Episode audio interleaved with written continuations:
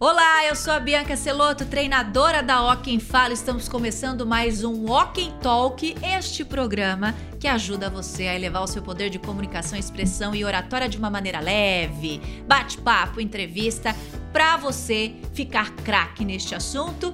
E minha partner está aqui, minha companheira oradora Dani Amorim, treinadora da Ocken Fala, para ajudar a trazer o seu repertório e a gente levar a comunicação para esse povo, né, Dani? É isso mesmo. Obrigada pelo dia de hoje. Muito obrigada a você que está acompanhando a gente. Você que já é freguês, maravilha. Compartilha aí o nosso o nosso canal, comenta, manda sugestões. E para você que está chegando, aproveita para se inscrever, porque toda semana a gente tem vídeo novo e isso sempre ajuda quem quer desenvolver o poder de comunicação. E tem novidade também. Se você gosta de ouvir as nossas vozes, não é? Não é mesmo? Então agora a gente tem também uma novidade para você. Estamos nas plataformas digitais. Você pode ouvir o Walk and Talk pelas grandes plataformas e aí você tá lá na sua faxina, cuidando do bebê, colocando ele para ninar ali, ó, daquele jeitinho, bota um fone de ouvido e vai acompanhando, vai ouvindo o nosso conteúdo. Então se você estiver no trânsito, na academia, a gente quer te fazer companhia. A gente tá fazendo tudo para conseguir fazer companhia para quem quer aprender oratória e comunicação.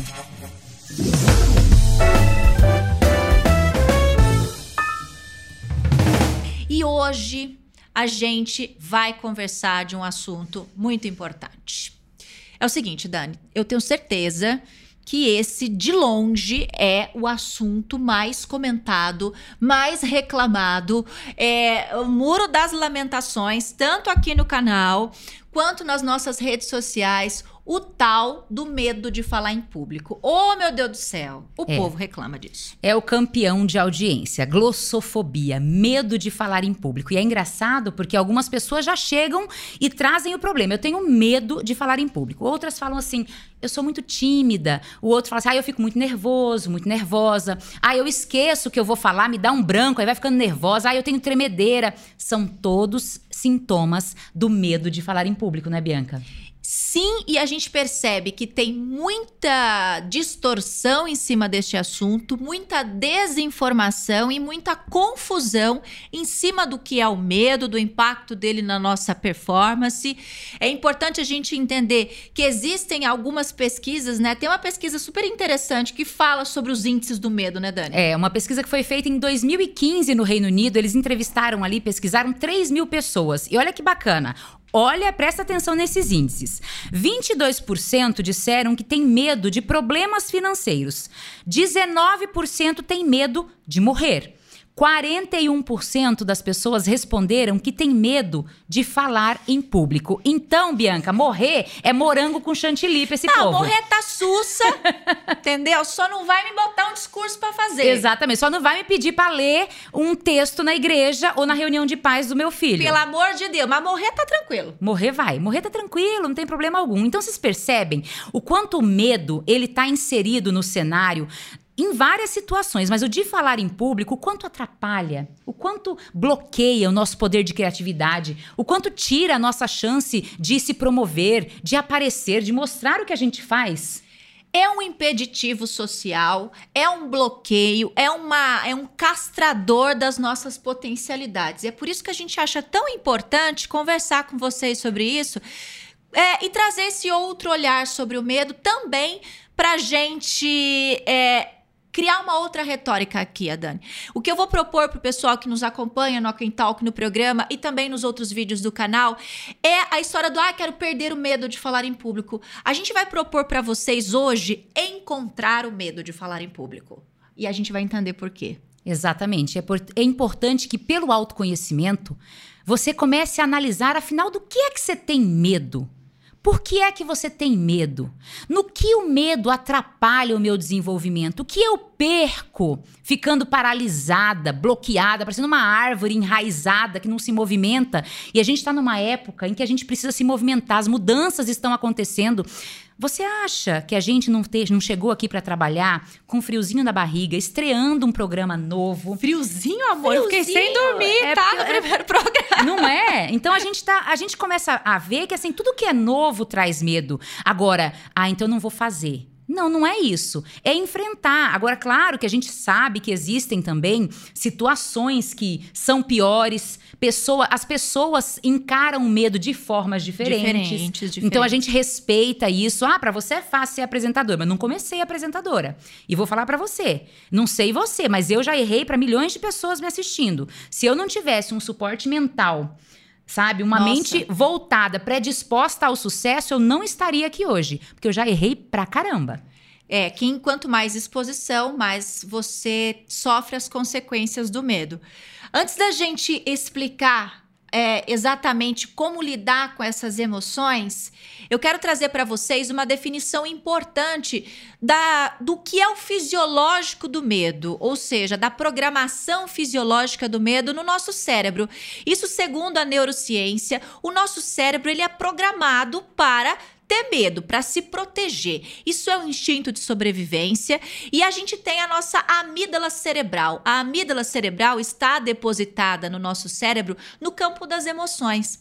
Então, toda vez que o cérebro percebe um sinal de perigo, e é aí que está o ponto, porque às vezes esse perigo é ilusório, mas toda vez que ele recebe um sinal de perigo, ele cria uma espécie de colapso físico-químico no nosso corpo, emitindo um sinal de alerta para as nossas toda a musculatura, para os membros do nosso corpo, porque o sinal é vaza daí, foge, que é perigoso. E aí é por isso que a gente sente, com essa descarga de adrenalina, é hormonal, sente esses sintomas, como a sudorese, taquicardia, porque aumenta muito a pressão arterial, começa a tremer. Isso é porque o corpo está em colapso, ele está preparado para correr, está preparado para fugir. Mas como você não vai poder sair correndo, você fica no lugar e fica se tremendo, se enchendo de trimelique. Então, essa é a causa fisiológica. É, sistema de luta ou fuga, como a gente conhece, é isso que o cérebro faz. Então, ele é meio abobalhado nesse sentido, porque ele não sabe diferenciar, por exemplo, uma plateia de 30 pessoas de um tubarão. Exatamente. Ele, ele entende como se fosse a mesma coisa. É, entende como predador, né? Exato. É meu predador. Então você imagina lá o homem primitivo nas cavernas, que de repente ele se deparava com o seu predador. Então o olho esbugalha, né? Fica com, a, com, a, com aquele olhar aceso. Aí tem essa descarga de adrenalina. É muito engraçado porque a, a, o sangue que está todo circulando pelo corpo de maneira igualitária, ele vai para as extremidades. E é por isso que a gente sente mais frio, porque o sangue está nas, o sangue está nas extremidades. Você precisa correr, você precisa fugir. E aí acontece, como você explicou muito bem, essa descarga hormonal aí. E aí você chegou no palco. Você vai fugir? Não vai. Então, como é que você vai trabalhar isso? Você vai aprender a superar, controlar o medo. Ficar sem ele é impossível, né, Bianca? E é bom a gente pensar na ideia do palco, não só o palco físico, tá? Hoje a gente tá aqui nos palcos virtuais. Esse aqui, por exemplo, é um palco virtual. A gente está falando para milhares de pessoas no Brasil e no, fora do Brasil. Então, a gente tem vários inscritos que estão fora do, do país e que nos assistem. Então, a gente também tem que considerar essa ideia da exposição fora do palco físico. Exato. Toda a exposição, toda vez que você vai para esse ponto de onde você está sendo julgado. Que é aí que o bicho pega. O medo que a gente tem de ser julgado.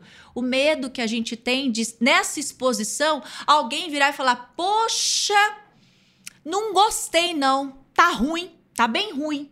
E aí é que se a gente não segura a marimba, a gente acaba é, colapsando e tendo esses traumas e sofrendo com essas situações. A gente que dá aula para pessoas é, que desenvolve oradores nos treinamentos da Quem Fala e da Universidade Quem Fala, é muito comum as pessoas fazerem um resgate imediato da memória de traumas que sofreram na fase do colégio, na infância, na faculdade, né, Dani? Exatamente, Bianca. Imagina você na escola, o professor te dá uma chamada na frente das outras crianças, você guarda aquilo. Imagina você na universidade, você também precisa expor o seu trabalho, apresentar o seu TCC. Você guarda aquela informação se você foi julgado de uma maneira que você não se sentiu confortável. E a gente também ouve muito da, dos nossos alunos, dos nossos clientes, a questão quando eles estão, por exemplo, numa reunião, tem que dirigir uma reunião, Nossa. mas eles ficam travados porque estão sempre presos no julgamento. Essa questão do julgamento é um ponto importante da gente conversar sobre isso, porque é importante que tenhamos em mente que sentir medo não é um problema. Se você deixar de sentir medo, é que morreu, amor. Acabou. Fim. Tem que sentir medo. O medo, ele é um sistema de proteção, ele é instintivo e ele é inclusive, se a gente não sentisse medo, se a gente não tivesse um sistema de proteção de perigo, a gente não tinha nem evoluído como espécie. Exatamente. Acontece que nessas sobreposições, essas situações e esses cenários vividos ao longo da nossa vida, a gente vai mal interpretando algumas situações e fazendo associações erradas.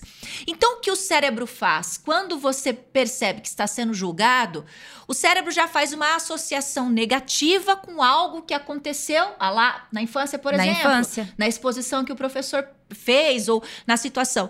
Então você fica, você cria um sistema de associação imediato. O cérebro busca, tuf, e ele vai lá e Aciona pinça a janela na hora. a janela negativa. Ele aciona janelas de situações é, e para algumas pessoas são traumáticas, são traumas mesmo. E aí isso é uma camada mais profunda emocional. E aí não tem como, ah, só em, só em treinamento de oratória trata? Não, até porque treinamento de oratória, curso de oratória não é tratamento de nada, certo? É um desenvolvimento técnico. Para quem tem emoções de medo mais profundas, Fobias, Fobias, pânico. é, e que isso pode gerar, inclusive, outros aspectos emocionais e desencadear em outros aspectos emocionais. Tem gente que tem fobia social, que é, por exemplo, não consegue se relacionar com outras pessoas. Um treinamento de oratória ele entra aí como um apoio técnico, mas o tratamento precisa ser feito com outros tipos de especialistas que é uma das coisas que a gente se preocupou em trazer para o nosso programa de hoje para falar sobre medo, né, Dani? Exatamente. É importante a gente ouvir um especialista porque ele começa a tratar o medo de uma outra maneira. E quando a gente consegue tra- trazer para nós um cliente que ele já faz esse suporte, porque o grau dele de medo é maior, aí ele colhe rapidamente os resultados que a gente trabalha com a técnica. E para você entender ao certo como se dá, como se constrói essa ideia do medo dentro do nosso organismo, do nosso cérebro, a gente vai ouvir, lógico, uma pessoa que tem propriedade para falar sobre isso e vai explicar para a gente o que é a camada do medo, ou quais são as camadas do medo e como isso influencia na nossa vida. Vamos ver. Oi, Bianca. Oi, Dani. Vou me apresentar. Meu nome é Betina Latuf, sou psicóloga e há alguns anos venho me especializando em traumas. E esse é um grande gancho para falarmos sobre o medo. Respondendo à tua pergunta, sim, o medo ele exerce efeito em diversas camadas. E para efeitos didáticos, vamos imaginá-los assim. Numa primeira camada, nós encontramos os medos referentes à nossa integridade física, que tem a função de proteção. Assim, tudo que possa nos ferir, mutilar ou matar deve ser temido para a nossa própria sobrevivência. Aqui estão algumas fobias do tipo de alguns insetos, animais, agulha, mar, piscina e o próprio medo de morrer. Na segunda camada estão os medos de perder a autonomia e o controle. Aqui entram os medos de avião e de elevador. Percebe o porquê desses medos? Aqui também podemos inserir o medo do desconhecido, já que não temos controle sobre o que pode acontecer, ainda mais em contextos novos. Na terceira camada estão os medos relacionados à conexão social. O medo de ficar sozinho, o do abandono e de separação de pessoas íntimas e de se sentir excluído socialmente. No nível seguinte, vêm os medos relativos ao nosso senso de valor. Aqui entram os medos da desaprovação, fracasso e humilhação. e tudo que possa arruinar a nossa autoestima. Aqui entram também as emoções como culpa e vergonha que castigam o nosso senso de dignidade. E nessa camada encontramos a fobia social, o medo de exposição e o temor de se apresentar em público. Ainda mais agora com as mídias sociais. Pois até um tempo atrás o que você dizia podia ser esquecido facilmente. No entanto, agora o medo de falar em público está bem presente na camada que diz respeito ao senso de valor, com o medo da desaprovação, fracasso e humilhação. E se vejo que isso irá me excluir socialmente de um grupo, daí teria o medo referente à conexão social. E se quisermos piorar ainda mais o cenário, imaginando que esse indivíduo, diante de um fracasso, generalize essa situação e acredite que será rejeitado, podendo ficar sozinho e com menos amparo diante da vida, o cérebro pode até entender como uma questão de sobrevivência percebe a complexidade? Olha, isso é muito latente, inclusive nessa era de rede social. Vou contar um exemplo meu, tá? Bem pessoal. É não escondo isso, acho isso que tem que. Eu, eu, eu, compartilho isso, inclusive, nas minhas outras redes sociais, dessa intimidação que a gente sente. Aqui no canal, por exemplo, que é o canal que a gente tem mais, uh, mais pessoas nos acompanham, acompanham o trabalho da Ó Quem Fala. Você vai lá, você lê os comentários dos inscritos, então tem lá, sei lá, 10 comentários positivos, as pessoas interagindo, comentando, elogiando ou fazendo alguma pergunta técnica. Aí tem um um comentário ofensivo, um comentário é, negativo, pronto. Você pega ali, na desaprovação. Então, nós somos muito aficionados no não. A gente está acostumado a valorizar mais o não, valorizar mais o negativo. Então, é, é impressionante como isso nos pega, né? E mesmo para nós que somos pessoas expostas, a gente está aqui assumindo ah, as nossas escolhas, estando expostas, gerando conteúdo na rede social, como porta-vozes de uma marca, de uma empresa, enfim, a gente trabalhou em televisão muitos anos.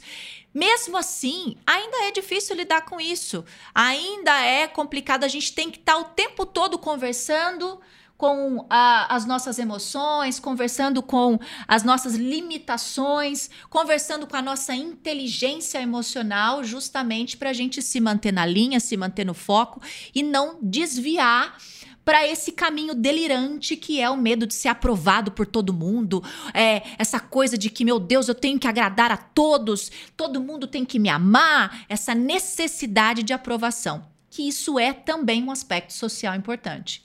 É, e a gente tem que pensar que já que estamos falando de medo de falar em público e é algo tão subjetivo, porque cada um tem um medo e cada um faz com esse medo o que dá para fazer a hora que tá, por exemplo, no palco da vida aí, seja na internet, seja numa reunião presencial, você vai reagir à sua maneira. Então é preciso autoconhecimento. Não tem outro degrau que não seja esse. Porque não adianta eu te ensinar técnica, não adianta a Bianca passar um monte de atividade, não adianta você buscar o melhor método do universo se você não se conhece, se você não fortalece a sua capacidade, porque é por meio do autoconhecimento que você descobre que três causas do medo de falar em público têm a ver com falta de autoconhecimento, você não sabe quem você é, falta de treino, você precisa treinar e falta de conhecimento no assunto.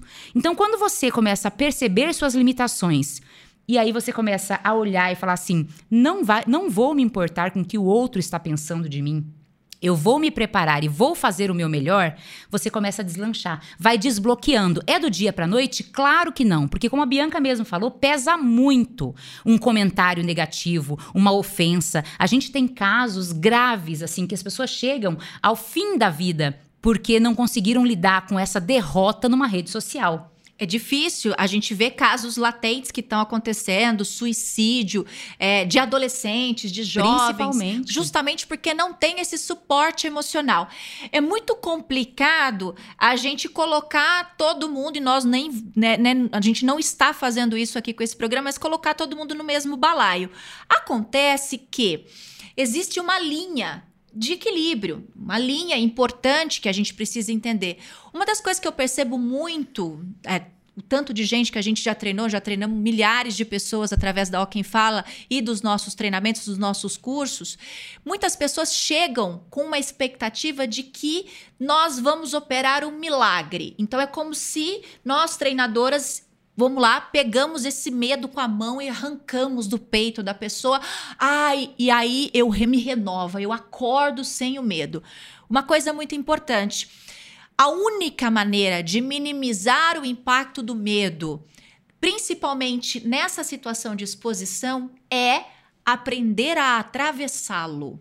Então, não há como é, diminuir o eco do medo na nossa vida se a gente não, é, de fato, viver esse medo. E é por isso que, durante um treinamento, a gente coloca os alunos em situação de exposição, justamente para eles sentirem medo com acompanhamento de especialista e irem aprendendo a lidar. Ou seja, você bota a pessoa para se expor e aí você vira para. Tá vendo? Você não foi comido por um leão. Vamos para o próximo? E é mais ou menos assim que a gente vai lidando com essa ideia subjetiva de combater ou de minimizar o medo de falar em público. É, porque eu não falei lá atrás que tem o, o, a falta de treinamento causa medo? Então a gente faz o quê? A gente treina o seu cérebro, fazendo o quê? Te colocando em situação do medo que você sente ao falar em público. E a gente cria ali aquele cenário, você tem que se expor, você tem que falar, você vai chamar sua família para te assistir, você vai enviar os vídeos pra gente. E como dói para as pessoas no início? Como é desconfortável? Como é eles se sentem constrangidos? E a gente tá ali firme. Por quê? Porque é a forma de eu fazer você atravessar, do método fazer a pessoa, né, Bianca? Atravessar esse caminho do medo. Você pegou num ponto muito interessante a ideia do desconforto. E aqui eu vou fazer uma provocação para quem nos assiste e quem nos ouve. Por que, que a gente é tão despreparado para o desconforto? O que eu percebo muito é essa necessidade que temos de estarmos confortáveis. Então a gente tem que estar tá confortável trabalhando, a gente tem que estar tá confortável é, com a família, a gente tem que estar tá confortável em todos nós. E a gente quer esse conforto o tempo todo. É um ideal delirante de ai, que delícia ficar sentado no meu sofazinho quente. Atenção, viver é viver o desconforto, viver é estar desconfortável. E passar por um processo de desenvolvimento de uma nova habilidade, você quer fazer isso sem desconforto? Como que eu consigo atingir um nível de excelência em performance como corredor, por exemplo, se eu não suar? Se não doer o músculo da minha perna? Se não distender o se músculo? Se não distender. se eu não forçar a musculatura, se eu não forçar o meu corpo a ponto do meu corpo atingir um outro estágio de força. E é isso que a gente percebe chega às vezes para treinamento ou nem vai ou nem procura ajuda justamente porque eu não quero passar pelo desconforto. Todo desenvolvimento dói. Exatamente. Todo desenvolvimento dói. Se você não quer passar pelo desconforto, aí é aquela história de viver a vida meio zumbizando também. Viver tem gente que não vive, tem gente que vive que nem zumbi, né? Fica meio letárgico ali, não quero sentir, não quero fazer, não quero nada. É, e aí você não cresce, e o que acontece muito quando a gente fala do medo de falar em público é você realmente aceitar a exposição entender o julgamento. Agora, o que também está muito ali presente no medo, gente, de falar em público, é o medo de falhar em público. Porque a gente falou do julgamento, você não quer ser julgado.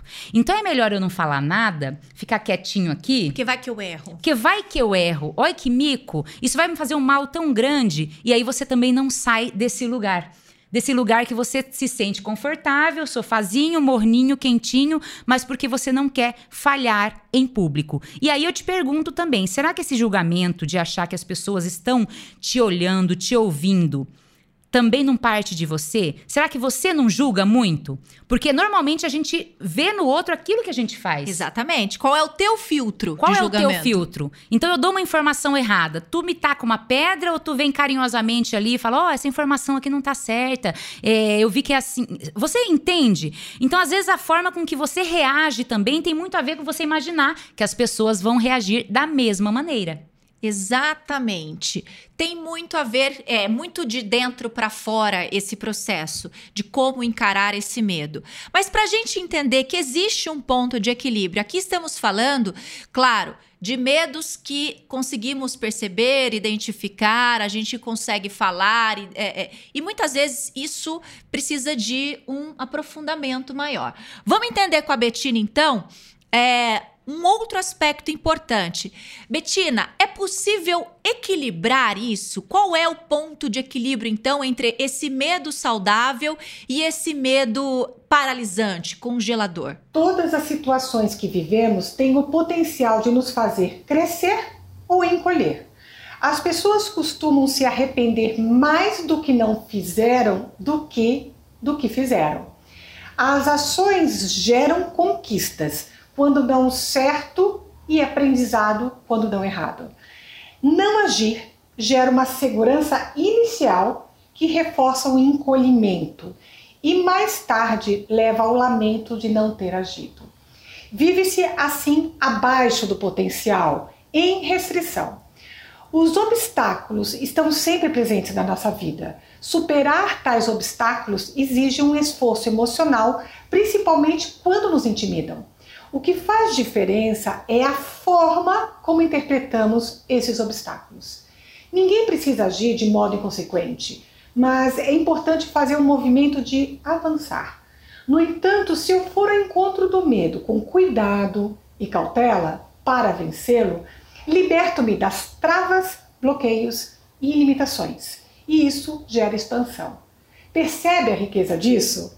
O medo, ele define em que estágio da vida estamos, entre a sobrevivência, quando o medo está no controle, até a plenitude, quando os medos foram conquistados e deixaram de ter um papel limitador. Bianca, eu vou aproveitar também para perguntar para Betina, quando é que é necessário não mais só um treinamento em oratória, mas sim um tratamento porque a gente percebe quando começa a ficar grave, quando né? extrapola. Extrapola. É mais profundo, o negócio precisa de um outro tipo de acompanhamento. Então, se a pessoa não chegou até nós, que temos esse olhar de falar, vem cá que eu vou te encaminhar para um profissional competente, como é que ela pode sentir que, peraí, antes de eu ir para um treinamento ou em paralelo ao treinamento, eu preciso de um tratamento? Quando se percebe que, mesmo se preparando, estudando, a pessoa congela e paralisa?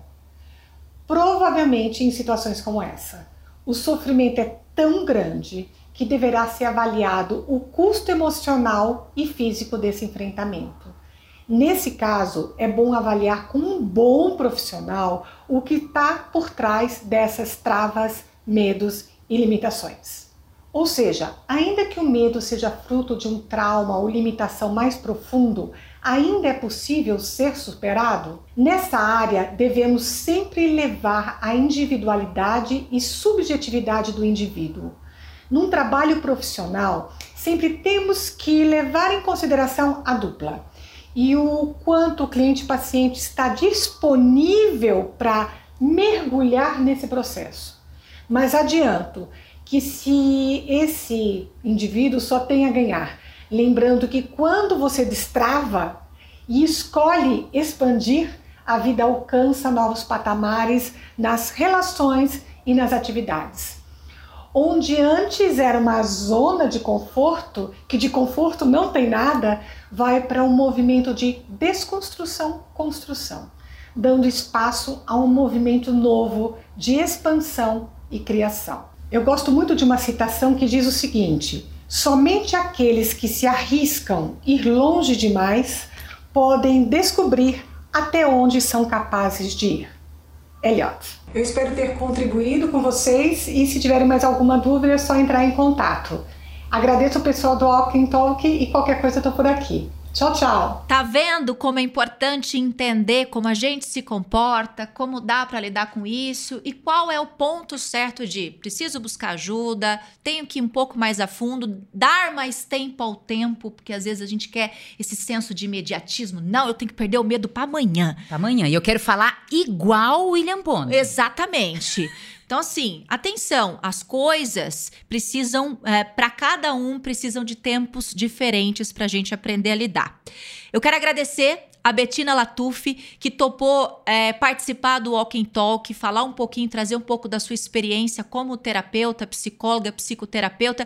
Sigam a Betina lá no Instagram dela, é betina com dois t's ponto latuf, arroba betina com dois t's ponto latuf. Ela gera um conteúdo muito importante e muito educativo para a gente aprender a lidar com as nossas emoções. E claro que vai ter o quê?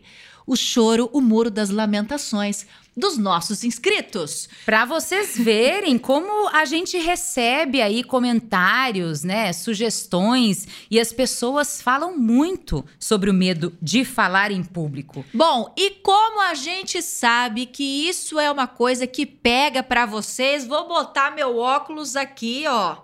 A senhora não enxerga bem? Porque eu não enxergo bem de perto. Você que está escutando a gente aí no, na, no, no, streaming, aproveita e dá um pulinho quando tiver tempo lá no YouTube para ver Bianca de óculos. Mas fica séria. Ai, maravilhosa. Mas fica sexy. séria, gente. Olha. Vamos lá.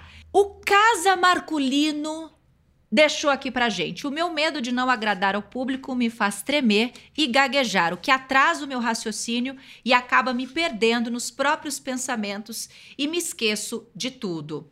Afeta diretamente a cognição, o medo, aquele o sistema de luta ou fuga, né, Dani?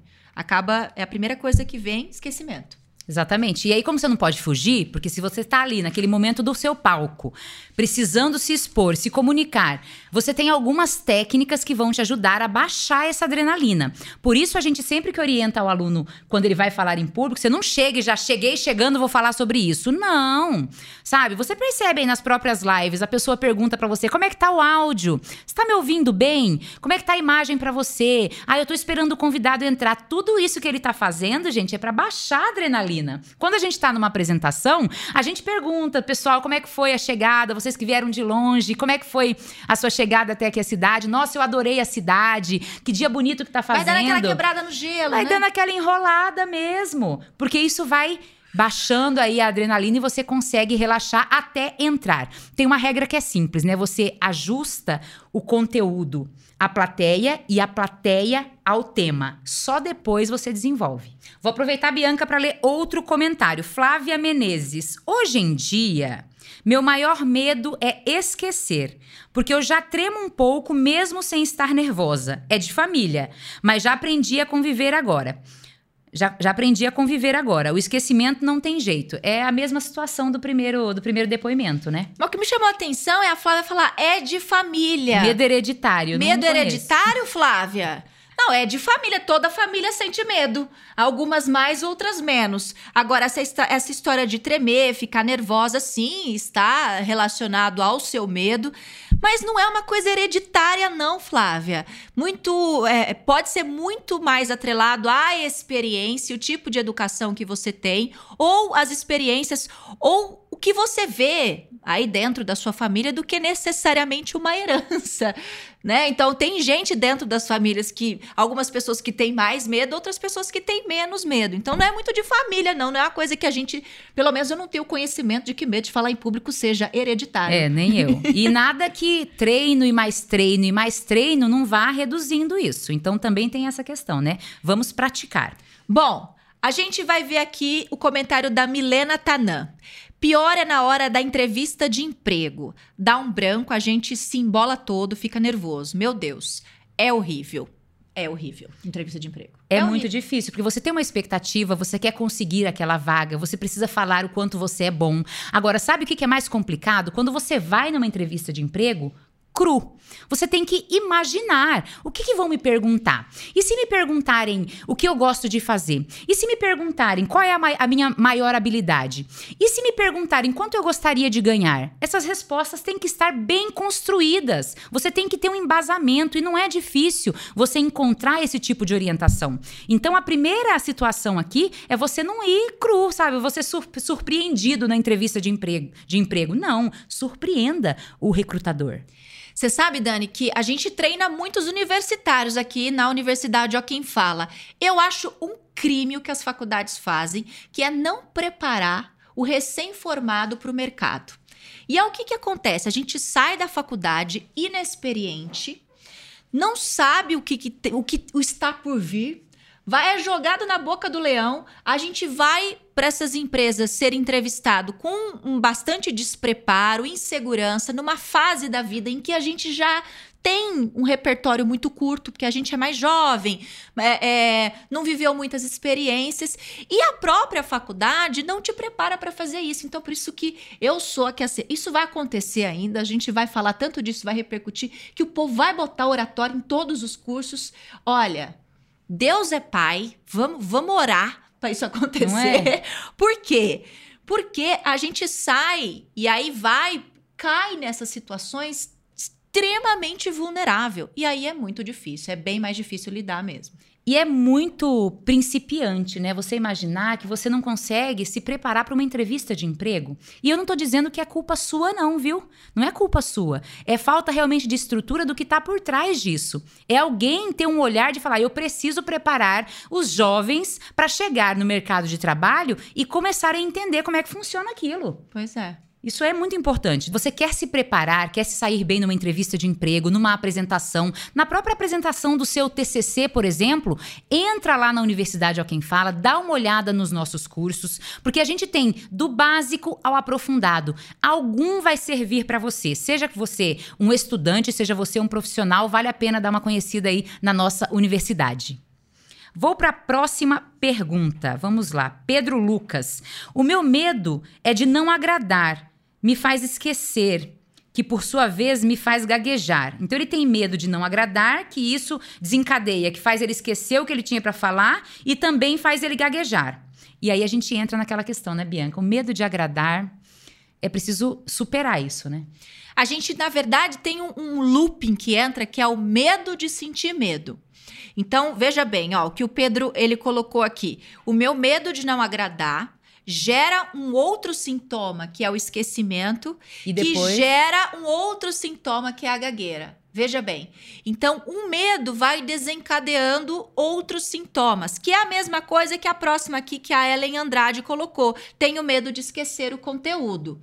E aí, se a gente vai falar do medo de agradar, a gente tem que focar sim no público. Quando a gente quer passar a mensagem, a mensagem tem que estar tá direcionada a quem nos ouve. Mas a gente não pode focar no público a nossa performance. Eu não posso imaginar que, de repente, a pessoa que está me assistindo pegou o celular, isso quer dizer que eu estou sendo enfadonha. A pessoa que olhou a unha, isso quer dizer que, a pessoa, que ela está de saco cheio, ela não quer mais me ouvir. Então, quando eu começo também a, a equalizar minha performance de acordo com o que o outro está manifestando, manifestando, aí eu perco a concentração, aí eu vou esquecer, daqui um pouco eu vou gaguejar e aí você vai só afundando. Aí é, uma, é, um, é realmente um caminho sem volta. Então, a, o público, ele é importante, você está falando para as pessoas, mas não queira ficar imaginando o que ele está pensando de você. Vai no seu conteúdo, vai no seu conhecimento, vai no seu esforço, predispõe a sua mente ao sucesso e manda ver. Existe isso é técnica, existem exercícios de que a gente chama de pré-visualização. Esse exercício de projeção, a gente faz isso em treinamento inclusive, é para projetar a situação. Então, se eu quero ler a mente de todo mundo, não vai fazer aí o, o, o Mr. M querer ler a mente de todo mundo, não. Pelo amor de Deus, não dá. Não dá pra você querer ver. Então, assim, tem gente que você olha, tá com poker face, com aquela cara de vírgula. Você fala, você não dá pra saber o que, que essa pessoa tá pensando. Ai, o que, que você já começa? Ai, mas ela deve estar tá achando ruim. Ai, não meu é? Deus do céu, devo estar tá falando errado. Ai, meu Deus. Começa. Aí o monstro né? Começa a se construir um monstrão na cabeça, o monstrinho vira um monstrão. Então, atenção, foca no teu ali. Se você se preparou, a Ellen, por exemplo, que deu essa queixa do, do esquecimento do conteúdo, preparação, estudo desse conteúdo e não decorar o conteúdo. Por exemplo, a gente está aqui com o nosso roteiro de papel, porque somos cringe. E a gente estudou. Passei a tarde toda ontem estudando, Dani estudando antes de gravar o nosso programa. Então, atenção a isso tudo tem preparação. E não dura para sempre o sintoma. São alguns minutos, como você já São mencionou. São alguns minutos. E aí, aproveitando ainda o tema aqui que está relacionado a essa parte do medo, o Mutsui Bortolozzi diz assim: quando eu subo num palco, parece que existe um enorme buraco. É exatamente aquilo. Ou corre Ou atravessa, ou enfrenta, ou encara. Ou cai no buraco, Exatamente. ou, ou, ou atravessa ele. E, atra- e tem que atravessar, não tem outro jeito. Você tem que atravessar. Então, esse buraco aí, você vai, vai melhorando essa sensação com autoconhecimento, com treinamento, planejamento, estudo, conhece o assunto, treinou antes, criou os cenários que a gente propõe ali para a pessoa sentir vários tipos de medo, porque a gente gosta de causar vários tipos de medo, né? É pra passar pela, pela situação Para a pessoa poder conseguir atravessar ali. E aí você vai, vai, vai conhecendo melhor o ambiente em que você está inserido para aquela apresentação, esse buraco vai diminuir, viu? Bom, temos aqui a Tânia Elba que diz o seguinte: Eu não consigo de jeito nenhum falar em público. Esqueço as palavras, dá um branco, sinto muito desespero. Tânia, de jeito nenhum. É muito, é muito grave, né? De jeito nenhum. É porque nunca treinou na universidade ou quem fala, é por isso. É porque assim, você fala ao telefone, você conversa com o vendedor, você tem atitudes no dia a dia que naturalmente você fala em público. O problema é quando você se sente foco. Né? Eu sou a estrela aqui do momento, as pessoas estão olhando para mim. E é aí que vem essa sensação de medo. E é importante que você saiba que desde o palestrante mais audacioso, conhecido, até aquela pessoa que está começando agora, está na frente do professor, na banca examinadora, a gente sente um pouco mesmo, de medo. É, o medo tá predominante ali. Acontece que a diferença entre o principiante e o experiente é que o principiante sente mais o sintoma. O experiente sente o sintoma, mas um, um intervalo ele consegue controlar isso mais rápido. É a única diferença, mas a gente sente os mesmos sintomas. A pessoa com experiência, ela já conhece os caminhos que precisa percorrer para reduzir aquilo, né? Exato. Então, joga para a plateia, conversa com a plateia, tem interação. Tudo isso começou ontem? Não. O Steve Jobs fala, né? É preciso 10 mil horas para você construir habilidade, desenvolver habilidade em alguma coisa. Eu vou além, porque só 10 mil, hora- mil horas eu tentando tocar um violão não vai dar em nada. 10 mil horas, viu? Agora, com um instrutor, com uma treinadora, e você tem ali algumas horas, aí você vai ver o resultado, mas muito antes disso. Ah, e eu acho, eu acho complicado a gente tacar um de jeito nenhum. Existem. Isso aqui é uma coisa que tem jeito. A menos que a pessoa tenha é, problemas muito mais profundos, enfim, até problemas cognitivos, problemas físicos, deficiências. Existe jeito sim, tá, Ania? Da Tânia. Tem jeito sim de falar em público. Você pode buscar ajuda, você pode buscar técnicas, você pode buscar desenvolvimento. Tudo isso é possível. Claro, dentro de. Não, não é todo mundo que responde no mesmo tempo, mas se você der o tempo que você precisa para isso, você consegue sim falar em público. E vai falar muito bem, com certeza. E a gente tem aqui também a Ana Maria. Eu queria falar sem ficar tremendo, gaguejando, suando e depois querendo morrer. tem uma música Dramática! mexicana aí pra gente rodar? Olha, calma, Ana Maria, calma, calma, calma. Calma. Dá para fazer isso, né, Dani? Dá para. Dá pra fazer. A questão é a gente também se cobra muito. A pessoa, não sei se é o seu caso, viu, Ana Maria? Mas eu que sou perfeccionista, eu falo isso de coração pra você. A gente se exige muito. E aí você começa a sugar, limitar seu corpo.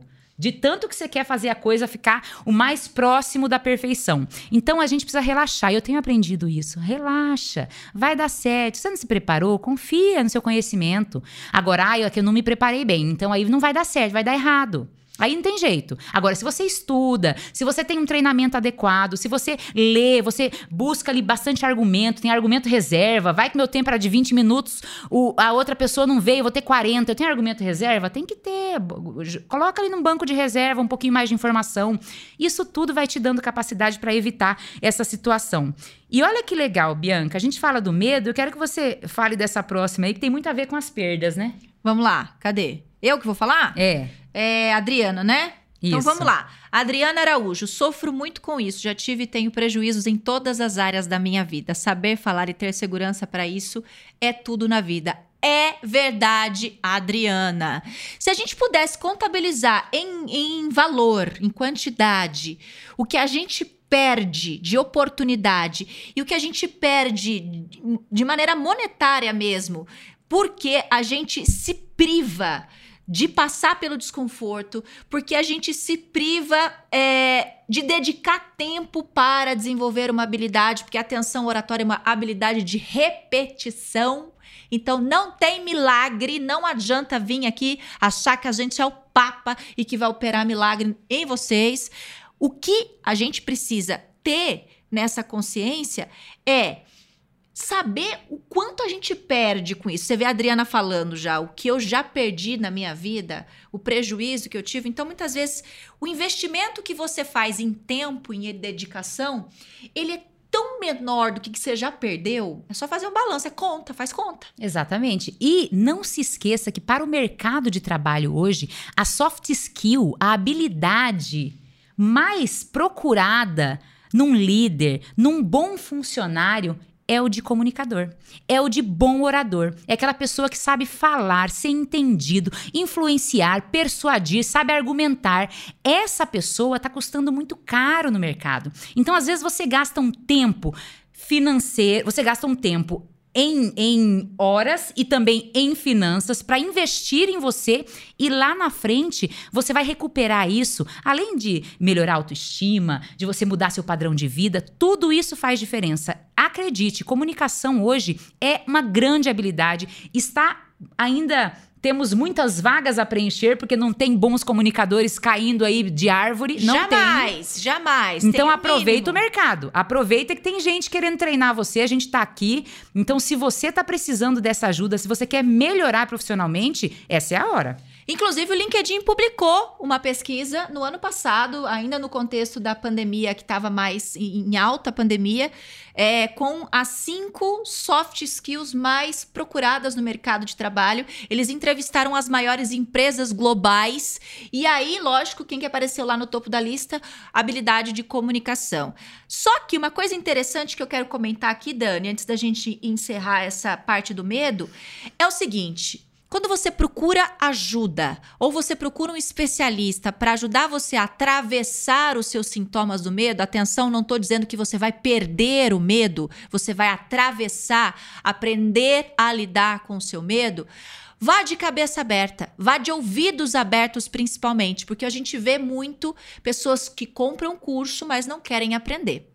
Ou que compra uma solução, mas aí a solução diz para você: então, para você é, minimizar a voz do seu medo, você vai ter que fazer discursos. Ai.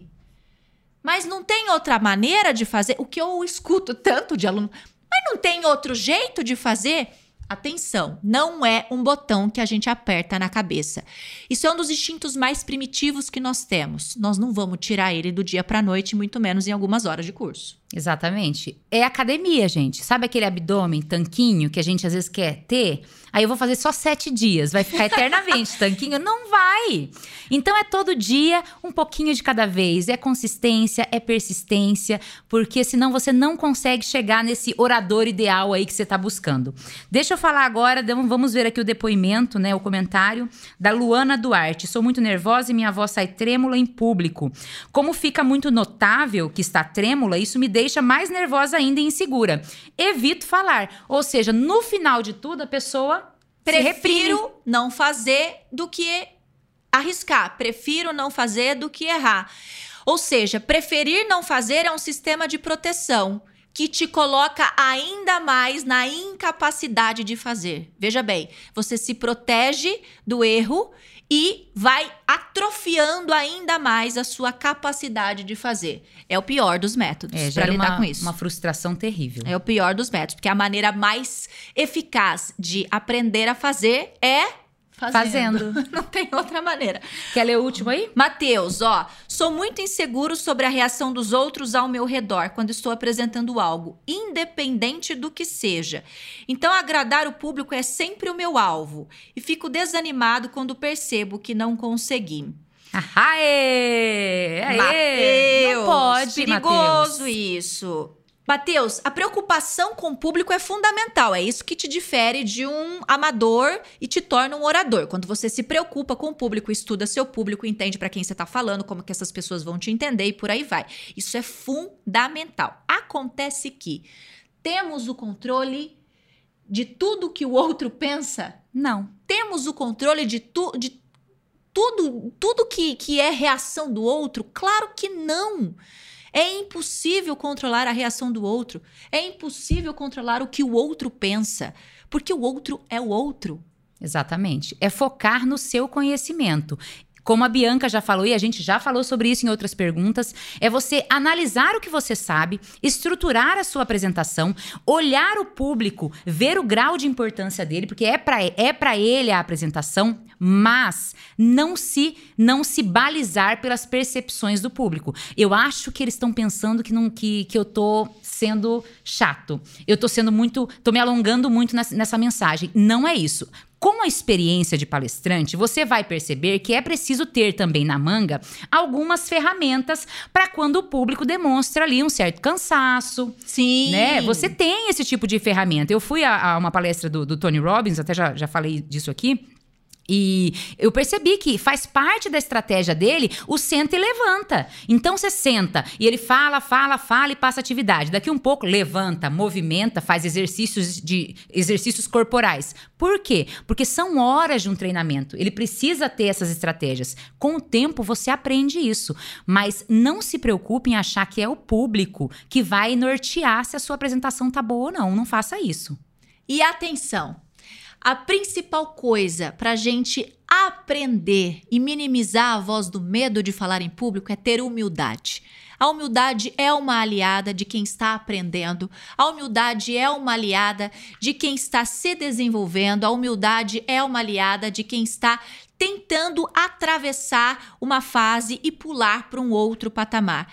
Então, se você sabe que tem isso, se você já compreendeu que isso é um fator limitante para você se expor, para você conseguir conquistar outras oportunidades, busque ajuda, busque treinamento, mas vá com humildade. Humildade para ouvir, para acatar e para seguir os métodos propostos pelos especialistas para você se desenvolver. É, muitas vezes a gente percebe que tem alunos, tem clientes que eles chegam no treinamento, mas não aceitam o treinamento. Exatamente. Tem que aceitar o treinamento. Porque a gente estudou muito, a gente fez muita experiência, a gente tem muitos alunos. Para hoje a gente tem um método de falar assim: ó, funciona funciona. E a gente tem também métodos que estão que estão que foram criados para necessidade que se apresenta. Então não é uma forminha, eu tenho um método aqui vai funcionar de A a Z. Não, ele também tá tá tá ali muito flexível a algumas necessidades que a gente percebe no individual mesmo. Então, tenha humildade, aceite o treinamento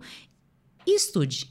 Estudou, treinou, praticou, não dá errado. Não dá errado. E para você que está acompanhando a gente aqui no Walking Talk, no programa semanal do canal da Walking Fala, ou está nos ouvindo pelo Walking Talk Podcast nas maiores plataformas de streaming, não esquece de seguir a gente, lógico, para receber os programas novos. Para quem está no canal, se inscrever, para ativar sininho, deixar comentário. A gente quer saber o que, que vocês estão achando dos conteúdos do nosso programa aqui e também, claro, deixar sugestão. Quero agradecer aqui a nossa produção, produção de conteúdo e de imagem, a consultora Fabiana Souza.